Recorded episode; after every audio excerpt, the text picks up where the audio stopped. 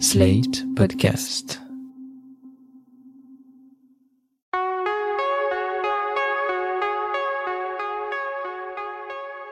Je m'appelle Thomas Messias, je suis un homme blanc, cisgenre, hétérosexuel, et quand j'étais en classe de quatrième, j'avais un agenda dont j'étais hyper fier. Sa couverture, c'était l'affiche de Léon, le film de Luc Besson. Vous écoutez Mansplaining épisode 90. Y a-t-il trop de Luc Besson dans Léon? Un podcast, slate.fr. Je vous parle d'un film que les moins de 30 ans peuvent ne pas connaître. Léon, c'est l'histoire d'un tueur à gages, un nettoyeur comme il dit, qui vit et travaille en solitaire à New York. Léon est l'un des meilleurs de sa corporation, mais en dehors des heures de boulot, il est un peu comme un grand enfant, d'une douceur exquise, qui boit des verres de lait et s'occupe de sa plante verte avec la plus grande des minuties. Un jour, Léon se voit contraint d'héberger Mathilda, une petite voisine âgée de 12 ans, dont toute la famille vient d'être assassinée au cours d'un règlement de compte. C'est censé être provisoire, et puis ça finit par durer, parce que Léon a un cœur gros comme ça, et parce que Mathilda ne sait pas où aller.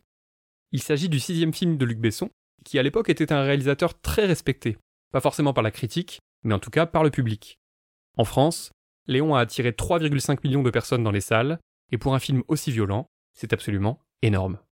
Il faut dire que c'est un film avec des qualités indéniables. Jean Reno et Nathalie Portman, dans son premier rôle, sont formidables. La mise en scène de Besson est d'une intelligence et d'une inventivité sans nom, ce qui nous rappelle qu'à une époque, ce réalisateur avait réellement du talent. En revanche, il faut qu'on parle du scénario et de la relation entre Léon et Mathilda.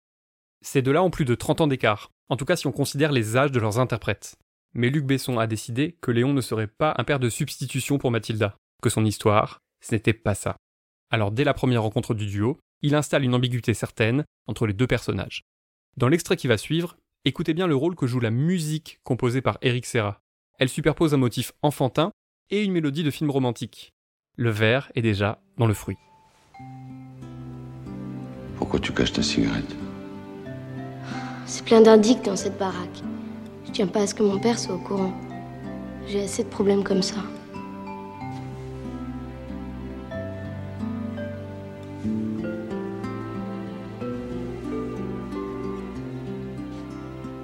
Qu'est-ce qui t'est arrivé Je suis tombée de ma bécane. Je sais bien que vous n'avez pas l'image, Mathilda ne se présente pas comme une simple petite fille.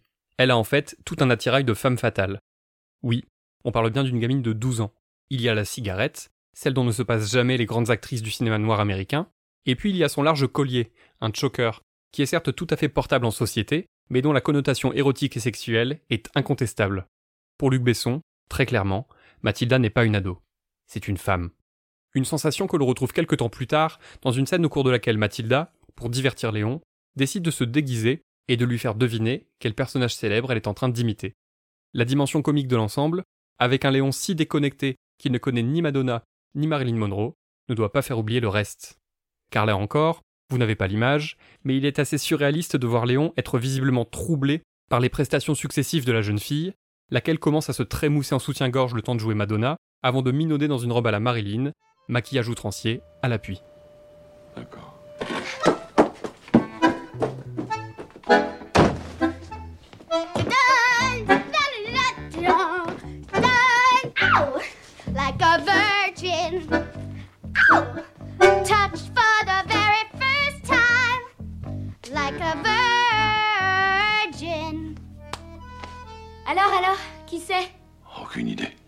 Pour être totalement exact, Mathilda imitera ensuite Chaplin et Gene Kelly, ce qui est moins dérangeant. Mais je crois que les numéros précédents auront de toute façon été bien suffisants de ce côté-là. Le film avance comme ça, avec Mathilda et Léon qui deviennent de plus en plus proches, d'autant que l'orpheline insiste pour que le nettoyeur lui apprenne son métier. Léon continue à faire son boulot, et elle fait les courses et le ménage. Un vrai petit couple. Enfin là j'extrapole, car il est vrai que dans le cas d'un parent solo qui vivrait avec son enfant unique, peut-être que les choses se passeraient réellement comme ça. En réalité, on a beau tenter de s'en persuader, on n'est absolument pas dans une relation père-fille. Et d'ailleurs, Besson ne s'en cache absolument pas.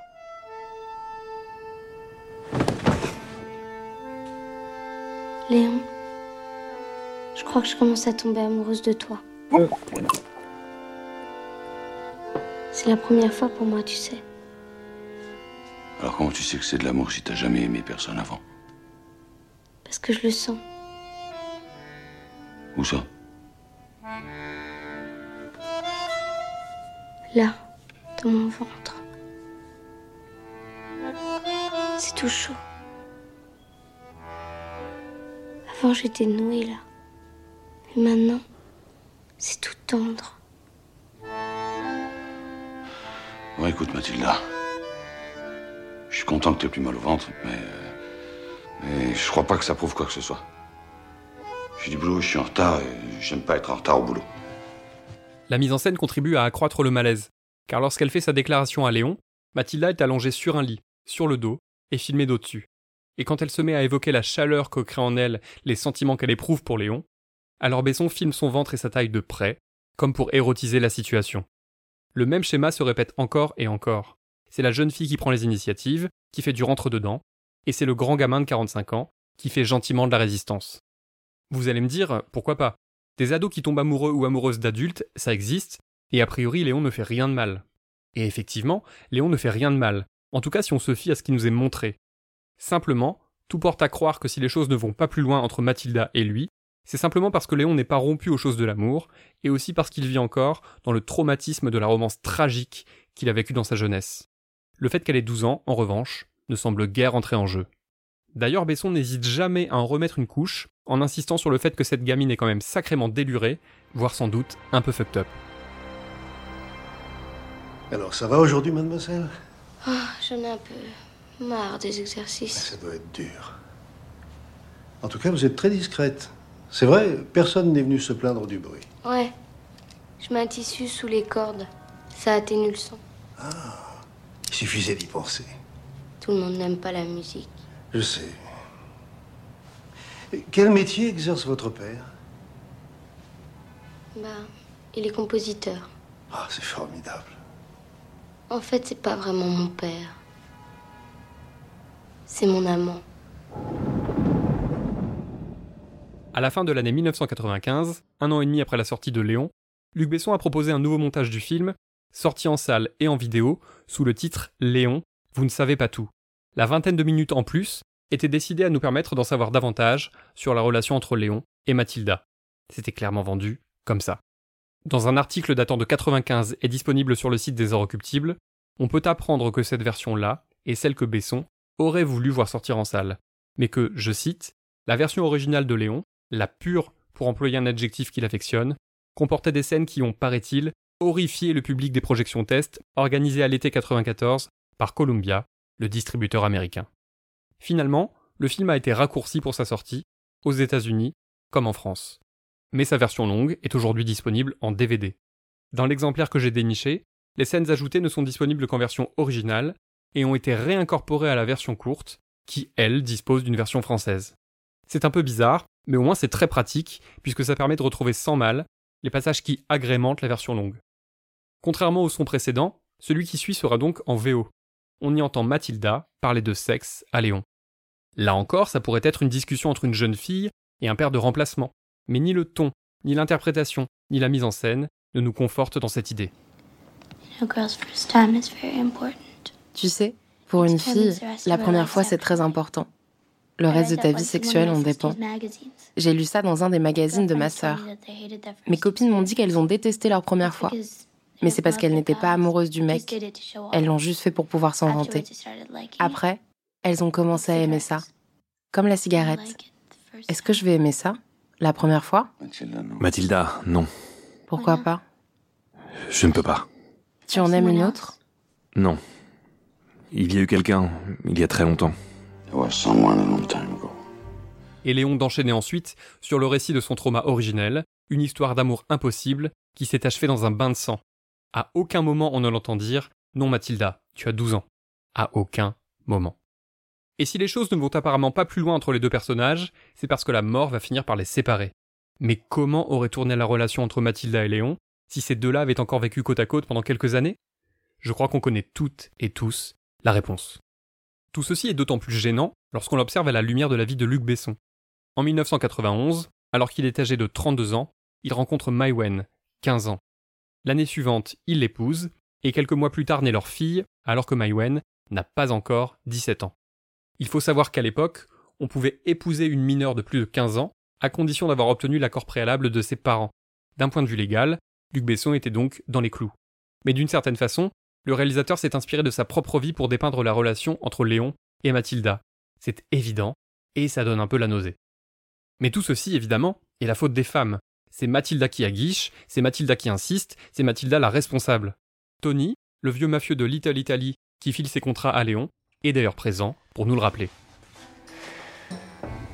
Léon. Fais extrêmement attention avec les femmes, Léon. Tu te rappelles quand t'es arrivé dans ce pays, que je t'ai trouvé du travail. T'avais des boutons plein la gueule et les oreilles décollées. Et t'avais déjà des gros emmerdes à cause d'une femme. Oublie pas ça, Léon. Des fois, j'aimerais bien oublier. Même si ce n'est pas le sujet principal de cet épisode, ça me semble compliqué de terminer sans faire au moins allusion aux différentes accusations dont Luc Besson a fait l'objet. D'après Mediapart, neuf femmes auraient, je cite, accusé le cinéaste de comportements sexuels inappropriés. De quoi donner envie d'observer ces films avec un autre regard, ou de ne plus les regarder du tout. Mais là, ce n'est pas à moi de décider pour vous. C'était Mansplaining. N'hésitez pas à vous abonner au podcast sur votre plateforme favorite, à mettre des cœurs et des étoiles, et à laisser des commentaires. Vous pouvez aussi écrire à mansplaining.sled.fr ou nous contacter via le compte Instagram Mansplaining Podcast. Mansplaining est un podcast de Thomas Messias, produit et réalisé par sled.fr, sous la direction de Christophe Caron et Benjamin Septem-Ours. Montage, réalisation, Aurélie Rodriguez. À dans 15 jours, pour l'épisode 91.